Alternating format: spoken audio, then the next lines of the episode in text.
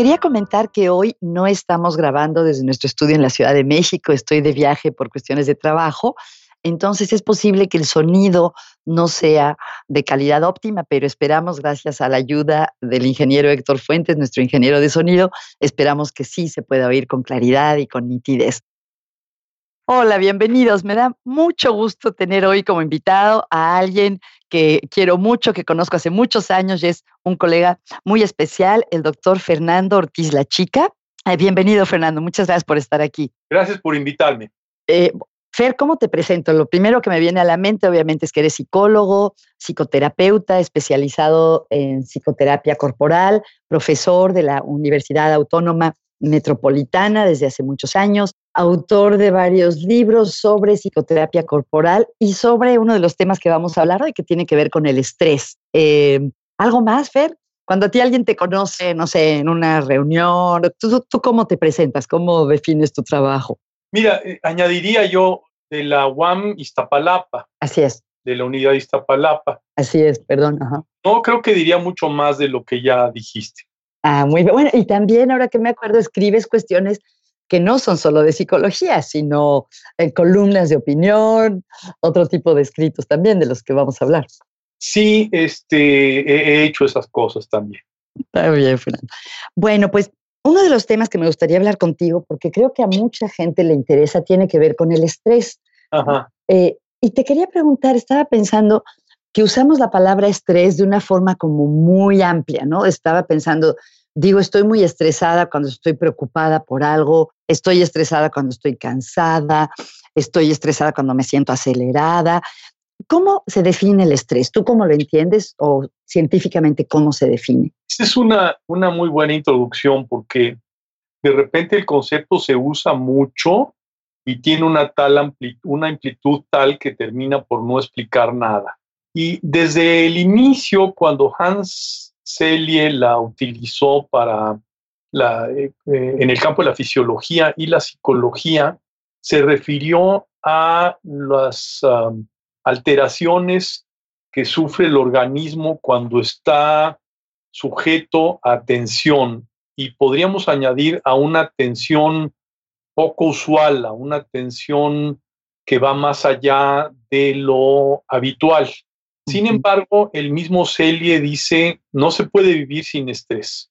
Cualquier cosa, pensemos en la ciudad en la que vivimos, salir al tráfico, el ruido, la contaminación, la percepción de inseguridad, etcétera, causa estrés. Entonces, si el propio Celie la terminó, empezó hablando de endocrinología, de glándulas y cómo eh, alteran su funcionamiento ante la tensión y terminó utilizándola para todo.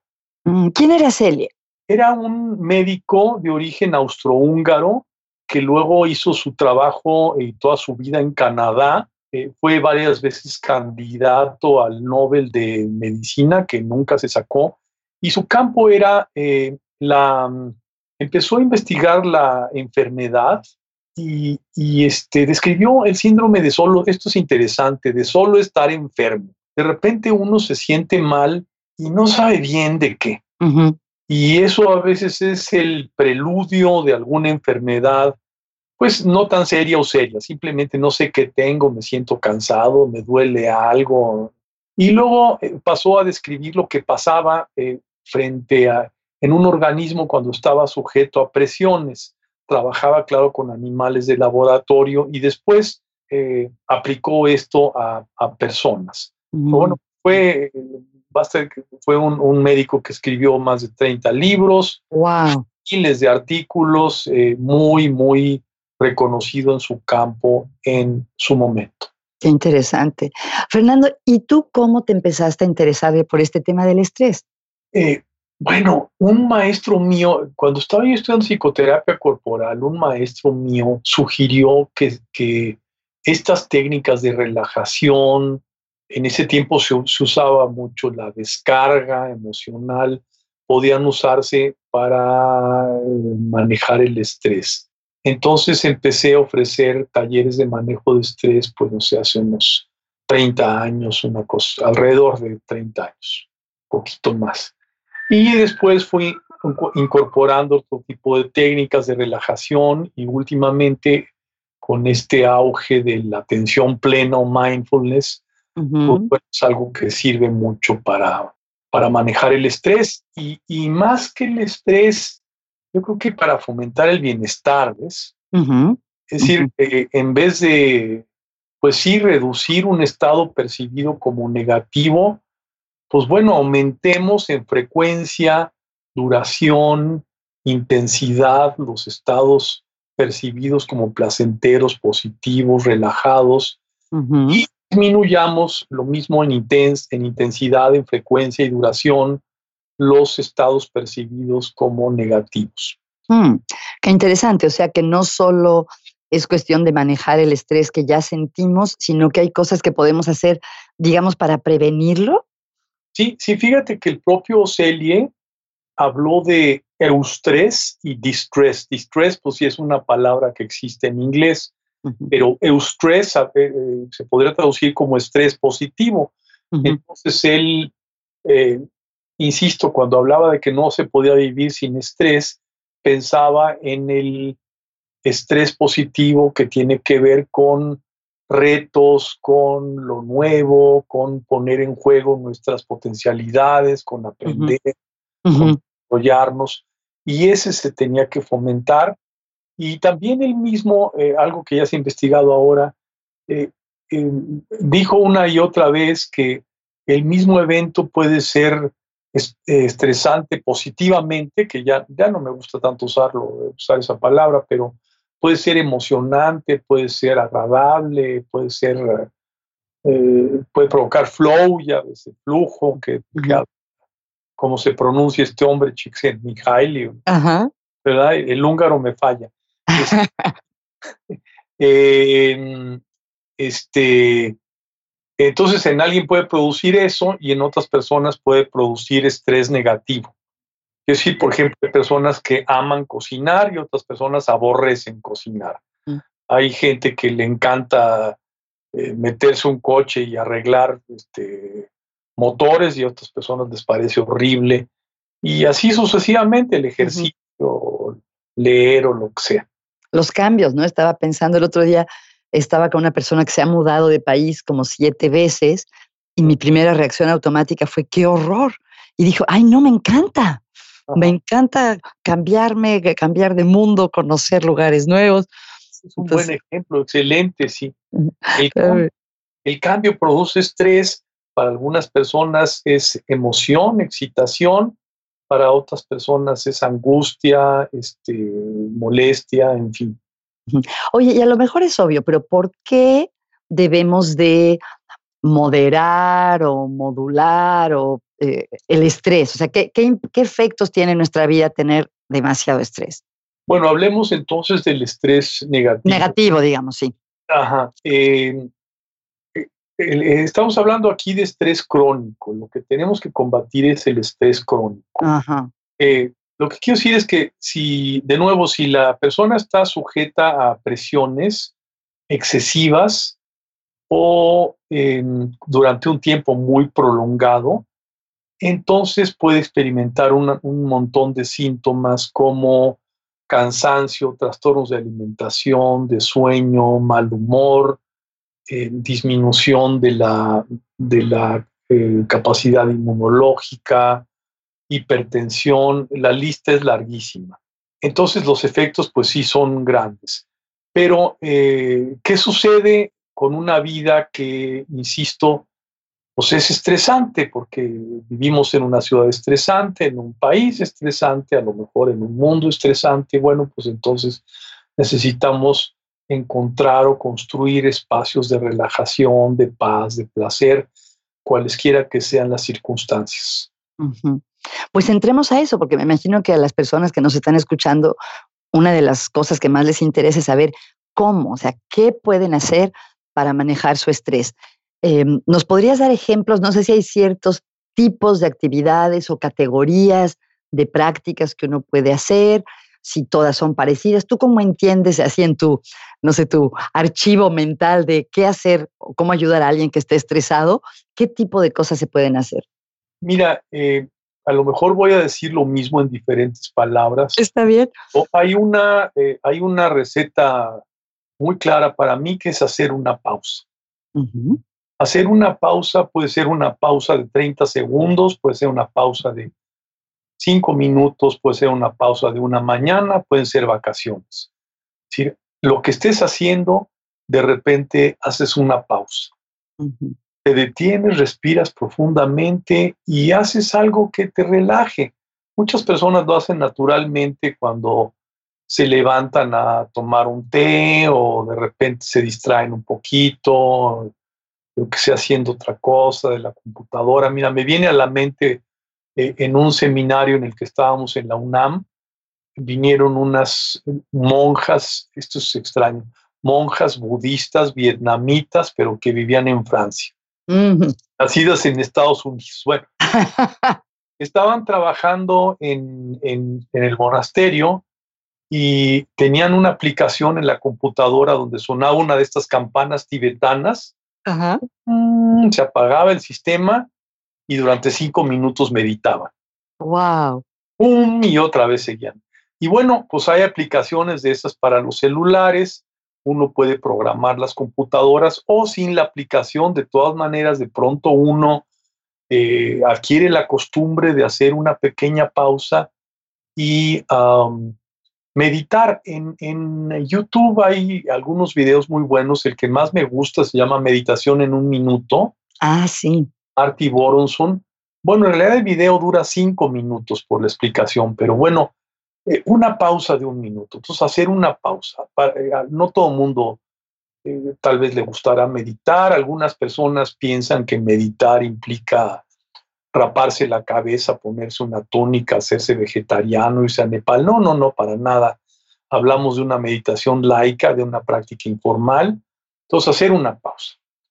La pausa, insisto, puede ser también salgo a caminar, me voy a tomar un helado, este, contemplo la naturaleza, cualquier cosa. Eh, Te iba a preguntar cualquier cosa, pero por ejemplo, dejo lo que estoy escribiendo en la computadora para checar mi mail en mi teléfono, no, ¿verdad? O sea, es como... Qué interesante, sí. Cualquier cosa, ¿cómo definirla? Como que... Algo que me cambie de ritmo, algo que no sea adictivo. Mm, cuando, quiero decir adictivo, quiero decir una de esas actividades que me distraen, pero que pueden terminar siendo estresante, como videojuegos, como ver la tele sin realmente estar viendo algo, cambiándole, ese tipo de cosas, ¿no? Sí, algo, en lo que pongamos atención de una forma relajada, ¿no? Una cosa así. Relajado, que en lo que podamos atención, que no me traiga nuevas preocupaciones, en fin. Ok. Eh, Entonces, la primera, el primer tipo, la primera recomendación, hacer una pausa. Una pausa, hacer una pausa, respirar, ¿no? Ok. Em, hacer las cosas de una manera diferente. Mm. Quiero decir, por ejemplo, eh, a ver, primero explico. E, el estrés crónico implica una eh, posturas, formas de respirar, tensiones musculares en el cuerpo que a veces son difíciles de cambiar, hábitos y también ah, una serie de pensamientos recurrentes, a veces eh, preocupantes, angustiosos, etc. Entonces, hacer las cosas diferente nos ayuda a desestructurar estos hábitos corporales y mentales. Quiero decir, si la persona se está bañando y primero siempre ni, lo piensa, está en automático, se lava el pelo, pues tal vez puede un día empezar por los pies, o si empieza con el brazo derecho, pues el brazo izquierdo, o se lava los dientes empezando con el otro lado de la boca, o, o va al pan por otro camino, o de repente va un poquito más rápido o un poquito más lento. Mm. Hacer las cosas un poquito diferente. ¿Y eso por qué, eso por qué combate el estrés? Eh, porque lo habitual, lo aburrido, eh, lo, a veces es estresante.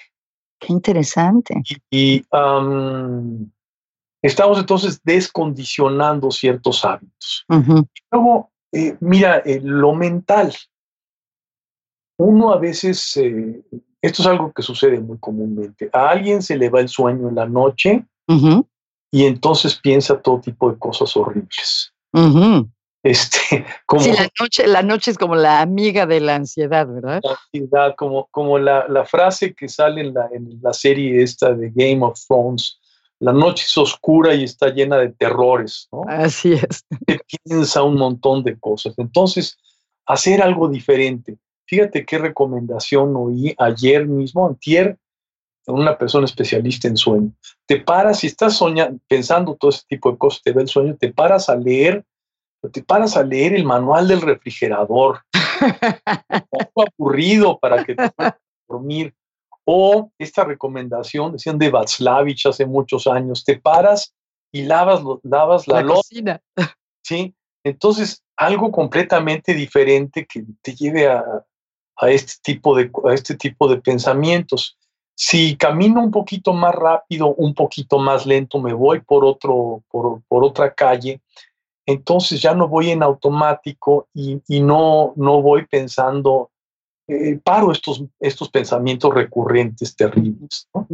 A lo mejor pensaba que a lo mejor nos obliga a hacerlo con más conciencia. Si ya no lo haces de manera automática, tienes que ponerle más atención a lo que estás haciendo, ¿no? Porque muchas veces el estrés crónico, aunque sea de baja intensidad, está asociado en, a vivir de modo automático. E, es cómodo y es adaptativo vivir de modo automático, porque no, ya no voy pensando si tengo un auto de velocidades en meter primera o segunda, etcétera, pero a lo mejor voy eh, con estos pensamientos recurrentes que en última instancia me angustian. Entonces, hacer una pausa, hacer algo diferente, hacer algo divertido, hacer algo relajante. Y dijiste algo muy interesante, conciencia. Cuando hago esa pausa, ah, de repente respiro profundamente y me fijo tal vez en mi postura. Me pregunto, ¿cómo podría estar un poquito más cómodo? Y tal vez hago pequeños, pequeños movimientos y ajusto mi postura para estar un poquito mejor y tal vez un poquito más. Ah, y respiro de nuevo. Este tipo de pausas, este tipo de cosas diferentes. Oye, eh, he leído que el ejercicio es otra buena manera de, lidiar con el estrés. ¿Tú qué opinas sobre eso? Definitivamente. Eh, entre más, bueno, el, ejercicio sí que nos libera porque el ejercicio aeróbico, por ejemplo, se secretan endorfinas, la persona se siente bien, se relaja el cuerpo, la mente está en otra cosa, pero algunas personas se hacen muy adictas al ejercicio y mm, exageran, eh, eh, este, quiero decir, tienen que levantar más peso o tienen que hacer tal tiempo en el triatlón, en fin, si se vuelve una, una autoexigencia excesiva, si se vuelve casi adictivo, pues entonces ya no. Sí, en mi época de corredor, personas que tenían fracturas de estrés. Ay. Eh, mini fracturas en los huesos porque insistían en hacer un programa como si fueran olímpico keniano y eran un programa de 40 años, pues no, no, no podían más, ¿no? Ajá. Entonces es algo como el ejercicio como para acabar placenteramente cansado, Ajá. Eh, está bien. Oye, ¿y qué papel juegan las relaciones interpersonales en el estrés? Para bien y para mal, digamos a ver, esto, está, esto es como objeto de, todo un seminario, ¿verdad? Ah, pues adelante, usted échele, doctor. yo creo que uno puede distinguir si se detiene un momentito eh, aquellas relaciones que son nutritivas, eh, eh, no solo relaciones, sino con esta persona establezco este tipo de interacción ¿Qué me deja, que me hace sentir bien, que me hace sentir afecto, que estimula, que me lleva a ser lo mejor de mí, que me da confianza, mientras que esta otra persona o este tipo de interacción con esta persona me hace sentir cansado, molesto, enojado, etcétera. Entonces, uno sería la persona y yo, y otro sería el tipo de interacción que establezco. ¿Me explico? Sí, o sea que tenemos la posibilidad de, interactuar de forma diferente con una persona. Con la misma persona. Eh, concedo eh, que a lo mejor hay lo que algunos llaman química, que con algunas mm. personas, no se da y mejor guardo cierta distancia, pero aún con una persona con la que sí se da la relación, pues hay temas o formas de interactuar que son eh, agotadoras o que producen tensión o que no llevan a nada, en fin. Mm. Y me imagino que este es uno de los temas que más ha de llevar la gente que te consulta como terapeuta, ¿no? La cuestión relacional. Sí, y, y fíjate qué interesante tu pregunta, porque no, cuando vienen a terapia, no lo ven en términos de estrés. La cuestión relacional no la ven en términos de estrés. Mm. aunque esté implícito. Sí eh, entran en patrones de interacción que no, no llevan a nada, pues, ¿no? Eh, te pongo un ejemplo. La, este, la persona que siempre regaña a su hijo por, el pelo, porque no le gusta cómo lleva el pelo. Entonces le empieza a regañar, y el, hijo pues es una persona ya eh, un profesionista, pero que ah. está en la casa, y lo molesta, le dice del pelo y le dice de la ropa, y, lleva haciendo, y, se enojan y se gritan, y, el, regaño no es efectivo, no ha cambiado el pelo, ni lo va a cambiar. No tiene caso, pues es una batalla que libra, que nunca va a ganar. Eso me acuerdo de esto del arte de la guerra, ¿no? las personas eh, en la interacción con gente con la que viven, eh, libran batallas que no tienen caso, tienen que escoger sus batallas. Exacto, escoger sus batallas. Están peleando por algo que no tiene sentido. O sea, ¿qué, has conseguido de todas esas veces que le dices a, tu marido que, que deje los zapatos en su lugar? no los deja en su lugar. Es una buena persona, pero no deja los zapatos en su lugar, ¿no? Entonces tienes que fijarte siempre en que no dejas los zapatos en, su lugar. O, al revés, ¿no? En fin, este tipo de interacciones sí generan mucha tensión, mucha felicidad, más allá del estrés, ¿no? Sí, qué interesante, ¿verdad? Esto de, porque pensaba, es diferente que deje los zapatos por ahí a que, por ejemplo, deje mal apagado el gas de la estufa, ¿no? hay casos en los que sí vale la pena porque es peligroso. tal vez molestas, pero puede uno vivir con ellas, de la pareja, de los hijos, cosas que en última instancia resultan irrelevantes, pero que originan eh, muchos roces y mucha, pues, infelicidad, ¿no? Sí. No tienen tanto sentido, pues, ¿no? Claro. Y fíjate, al escucharte ahora que usaste el término infelicidad dos veces y al escuchar esto pensé, bueno, ya esto es ya una cuestión como de sabiduría de vida, ¿no? Esto de saber qué vale la pena, qué es lo que, por qué vale la pena pelearse, por qué no.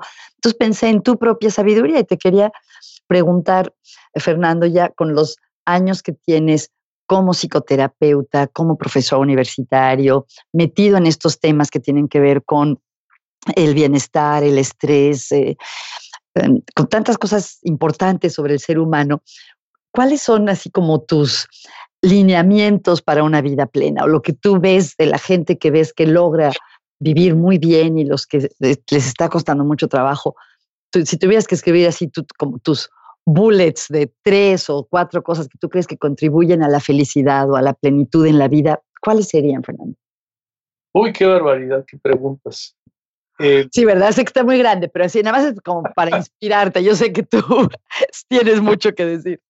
Mira, eh, los, los jóvenes usan una expresión muy interesante.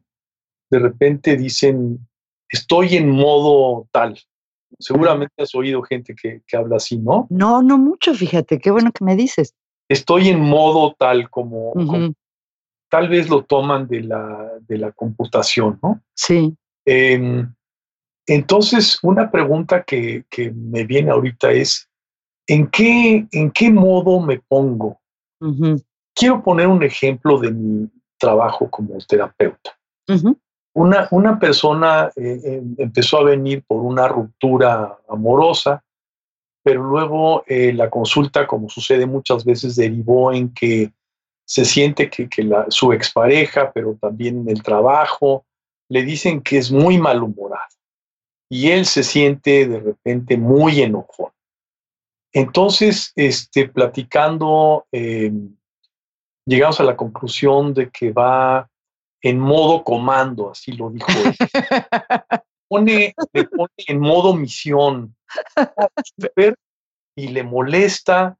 E, él va con su lista y con su carro eh, escogiendo cosas y hay personas que van viendo los este, exhibidores y y dudan entre tomar una marca de shampoo y otra y examinan las manzanas y él se desespera porque no lo atienden a tiempo y, y, así, aunque no tenga prisa, entonces alguien que no va tan rápido se enoja. Entonces, no tiene que ir en modo misión todo el tiempo. ¿En qué, en qué modo me quiero poner? ¿Realmente tengo prisa? ¿Realmente esto es tan importante?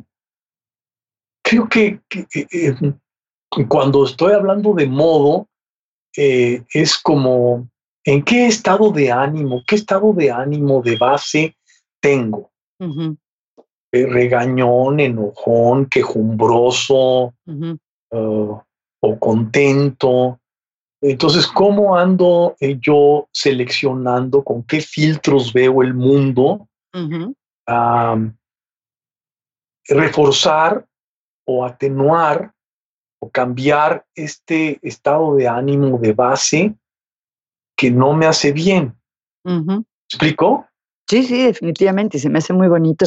Me, me, recuerda, ay, perdón, Fer, el concepto de agencia personal, la idea de que podemos escoger dentro de cierto rango cómo interactuamos o cómo nos relacionamos con la vida, que no solo, que no está fuera de nuestro control todo. Mira, voy a poner un ejemplo que, este, alguna vez he visto en tu, en tu página de Facebook que te gusta. Este, ya se está acabando la época de las jacarandas tan lindas, ¿no? está cayendo casi todas las flores, pero por donde yo vivo hay jacarandas, por donde trabajo, y entonces em, hay personas que vienen a mi consulta y les alguna vez les he preguntado, oye, ya, ¿viste? Y no han visto las jacarandas. ¿A poco? Caminan por ahí, no las ven. No las notan, son difíciles de ignorar. No las notan, pero uno puede ir caminando eh, viendo al piso y entonces uno ve la basura y la irregularidad del pavimento y el excremento del perro que un vecino descuidado no levantó y entonces pues, uno fomenta ese modo quejumbroso o indignado o, malhumorado y uno puede ver este, las jacarandas y las aves y el cielo y entonces uno fomenta ese otro tipo, ese otro estado de ánimo. Las aves te gustan a ti, por cierto. Eh, la, sí, la naturaleza, ¿no? Entonces, creo que puede uno ser consciente de que puede ser un agente, de que pueda hacer pequeñas o grandes cosas para sentirse mejor y que también puede hacer pequeñas y grandes cosas para sentirse mal. Mm, minuto a minuto, día a día, semana a semana. Mm. Oye, perdón, me voy a desviar un poquito, pero mencionaste la naturaleza y por lo que yo leo y mi propia experiencia, creo que la naturaleza también es un buen ingrediente antiestrés, ¿no? ¿Tú qué opinas? Bueno, para mí sí, ¿eh? Para, mucha gente, yo creo. Necesito este, estar cerca de un parque o una calle arbolada, si se puede salir. Hay unas personas que la sufren, ¿eh? están pensando siempre en el mosquito y en el calor y en oh. el bicho que pica. He, conocido personas así, pero creo que para la mayor parte de la gente sí. Ok, pero perdón, me desvíe, me estabas hablando así como de tus lineamientos para una vida plena y el primero que comentaste, que me encanta, es en qué modo nos ponemos para interactuar con, con el mundo. ¿Algunas otras ideas, Fernando? Sí, ¿en qué modo me pongo? Luego, ¿qué, qué este, híjole, nos estamos como qué sentido tiene todo? no, pero eso es súper importante. ¿no? Tiene todo. Esta es una pregunta también muy uh, profunda y no sencilla. Claro. Eh, no, no trato de decir que todo mundo tiene que creer en un gran diseño del universo o, este tipo de cosas eh, de que eh, por algo sucede todo, en fin, si creen eso está bien, pero mm, tendría que tener un sentido mi vida, mi trabajo, mi interacción con las personas significativas de mi vida, este, eh, con un para qué que signifique algo eh, para mí. Sí, de acuerdo, totalmente, totalmente. ¿Algo más respecto a esto? ¿Qué, más? Bueno, por supuesto, eh, hace algunos minutos hablábamos de la conciencia. Esto parece muy sencillo, pero quiero insistir en que diferentes personas han hablado de que vivimos como en trance. Quiero decir en automático, haciendo lo mismo o cosas diferentes, pero sin detenernos. Eh, la para fomentar la conciencia creo que necesitamos hacer una pequeña pausa, como decíamos hace un momentito, y preguntarme, pues, ¿cómo estoy en este momento? O eh, hay una, hay una pregunta hermosa que, que una vez este, me hizo una niñita de tres o cuatro años. Eh, ¿Qué es lo que siempre has querido? Wow. Me dejó así una pequeña gurú de cuatro años. Wow. siempre has querido? Wow. Y no sé qué le contesté pero me, me, la pregunta se quedó en mi mente y a veces la recuerdo y entonces me pregunté a mí mismo, a ver, ah, ¿qué es lo que siempre he querido? Mm. ¿Qué venir respuestas? Y podrían ser respuestas triviales como comerme un chico zapote o respuestas profundas como visitar tal lugar o, escribir un libro de relatos o yo qué sé, ¿no? Entonces, este, eh, estar conmigo mismo en paz, eh, creando un espacio para que em, surja de mí esas sensaciones sentidas, esos, eh, esa sabiduría, esto difícil de describir en palabras y me diga, pues, ¿para dónde me quiero ir? ¿Qué quiero hacer? ¿Qué es lo que realmente me hace sentir bien? Y en la medida de lo posible, pues, hacerlo. Qué bonito, ¿qué es lo que siempre has querido? Me la voy a apuntar para ponerla por ahí en diferentes lugares. ¿Qué es lo que siempre has querido? Pues este, eh, y, a lo mejor algo más este, concreto. ¿Qué quisiera hoy? Hoy. ¿Qué tengo ganas hoy? Ay, hoy tengo ganas de, tengo ganas de salir a caminar. Hoy no tengo ganas de cocinar. O sí tengo ganas de cocinar. O, hace mucho que no le hablo a X, ¿no? Uno de repente se olvida de las cosas que, que le nutren, ¿no? cierto, muy cierto. Tengo este, la música, pero hace tiempo que no oigo tal música que tanto me gusta, ¿no? O hace tiempo que no le hablo a tal persona y no me tomo un café que me la paso también con esta persona. Tipo de cosas, ¿no? Hace tiempo que no leo una buena novela. Eh, lo que le guste a cada quien. Hace tiempo que no voy a comer tacos y me, encantan los tacos. Así es. Me recordaste un ejercicio similar que propone Tal Ben Shahar, que es uno de los grandes maestros de la psicología positiva, es de terminar frases incompletas. Y una de ellas es, ah, para ser 10% más feliz hoy, yo, y cuando la hice puse, oiría más música. Y luego dije, bueno, pues es que es algo tan fácil, ¿por qué no lo hago? ¿No? Es muy impactante a veces como no pensamos en eso, que como bien dices, nos nutre. Sí, oír más música. Por ejemplo, de repente, este asunto de la música por streaming, ¿no? Traigo en el auto música que me gusta, pero no me doy tiempo para buscar otras canciones. Mm, y de pronto la aplicación este Spotify me, me pone una canción ah, mira qué, ahora que tenga tiempo voy a buscar más canciones de tal. Y no lo hago. Ah, mira, este, este autor, que, que, hombre, cómo me gusta leerlo, pero no busco el libro. Es dar el siguiente paso. Fíjate que hace rato mencionabas a Mihai Csikszentmihalyi y una de las cosas que él dice para fomentar las experiencias de flow, de fluir, de la conciencia en la vida, es que cuando algo te provoca curiosidad, sigue esa curiosidad. Y los ejemplos que tú me estás dando me hacen pensar que son ejemplos de eso, que algo nos, como que nos da curiosidad, pero no damos el siguiente paso ah. eh, guiados por esa curiosidad, ¿no? Más canciones de fulano, más, o sea, hacerle caso a esa vocecita que nos dice, eso me interesa, eso está interesa, eso está padre. Ah, quiero conocer este lugar que, que no he conocido, o regresar a este lugar, en fin, ¿no? Sí. Ay, Fer, se me pasa, hablando de flow, ustedes no sé si saben, este, personas que nos escuchan, estar en flow es ese estado de conciencia en el que cuando estamos muy metidos en algo se nos pasa el tiempo rápido. Y así me siento en esta conversación con Fernando porque se ha pasado el tiempo muy rápido. Quisiera empezar a cerrar, Fernando, preguntándote sobre tus libros. ¿Podrías muy rápidamente contarnos qué libros has escrito y para quién están dirigidos?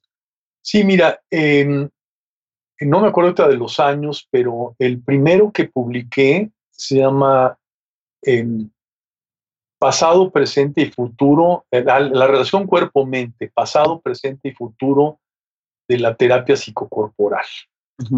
Bueno, pues es un libro que ofrece un panorama, en ese tiempo estaba yo en el tema, es un libro que ofrece un panorama general de estas psicoterapias que se ocupan del cuerpo, eh, que, que tratan de trabajar en la interfase o en la relación entre lo que llamamos mente y la postura, el gesto, el movimiento, la respiración. Esos mismos temas se tratan en eh, psicoterapia corporal, bases teóricas de la práctica. Son pues libros para profesionistas, para psicoterapeutas que se quieran enterar de esta corriente. Eh, este libro de Vivir con Estrés. Le puse Vivir con Estrés y el editor dijo, eh, le dio esta idea que me gustó de tacharle con y ponerle sin. Mm. Y le puse, este, así está en la portada, le puse con pensando en esto que platicábamos de Celie hace un rato, al, principio de esta entrevista, de que no podemos vivir sin estrés, ¿no? Eh, es manejarlo. es un libro eh, dedicado al público en general, de divulgación. Me da gusto que personas que lo han leído, tanto especialistas con doctorado en el extranjero, como personas eh, más sencillas, con nivel de prepa, pues han encontrado cosas útiles ahí. Recientemente se reimprimió. Felicidades. Pues esos, esos tres y hay también un, soy coautor de un manual de conciencia corporal que editó la UNAM, desafortunadamente eh, con la doctora Gavina Villagrán y Lorena Parada. Desafortunadamente el tiraje fue muy corto, se acabó en las primeras dos semanas. Esperemos que salga otro, otra edición. Muy bien. Oye, Fer, ¿y qué estás leyendo tú? Si yo viera tu escritorio, tu mesita de noche, ¿qué estás leyendo en este momento? Oh, este. No todos uno, dime el que te venga a la mente. Estoy leyendo al Nobel turco de literatura de hace algunos años. Mm. Pamuk, se me olvidó el nombre. Sí, Okram o algo así, una cosa así. Strange Feeling in My Mind. Lo, mm. lo, compré en, en, inglés porque a veces las traducciones eh, peninsulares este, se me atraviesan un poquito. Bueno, turco no hablo, no leo tan bien. Las traducciones estas que luego dicen es un tío y, sí. y lipollas y eso como que me, se me cruzan los cables. voy a dar una materia de la recientemente creada maestría en psicología social de la UAMI, entonces estoy leyendo cosas de imaginario imaginario social, este, eh, este tipo de temas, representaciones sociales, algo un poquito más técnico. Y eso, eso es lo que estoy leyendo ahorita. Muy bien, Fer. Oye, para terminar, si la gente quiere saber más sobre tu trabajo, sobre tus libros, eh, ¿cómo pueden saber de ti? Si te pueden contactar de alguna forma. Pues eh, tal vez a través de la, mira, no tengo una página profesional, eh, tal vez a través de, Facebook con okay. mensaje Fernando Ortiz la chica, no, yo creo que esa sería la manera. Muy bien, Fernando. Pues te agradezco enormemente, como siempre es un gusto hablar contigo. Muchas gracias por tu tiempo y por compartir tanto de tu experiencia sobre este tema tan importante del estrés, el bienestar y en general, en qué modo estar para vivir mejor. Muchas gracias, Fer. Muchas gracias por la invitación, fue un placer. Gracias. Muchísimas gracias, gracias a ustedes. Gracias también a nuestro equipo de producción, a Juan Pablo Mesa, a Héctor Fuentes, a Jordi Oliveres por la música original y si les gusta el podcast, recuerden por favor darle una calificación en iTunes y recomendarlo. Muchísimas gracias.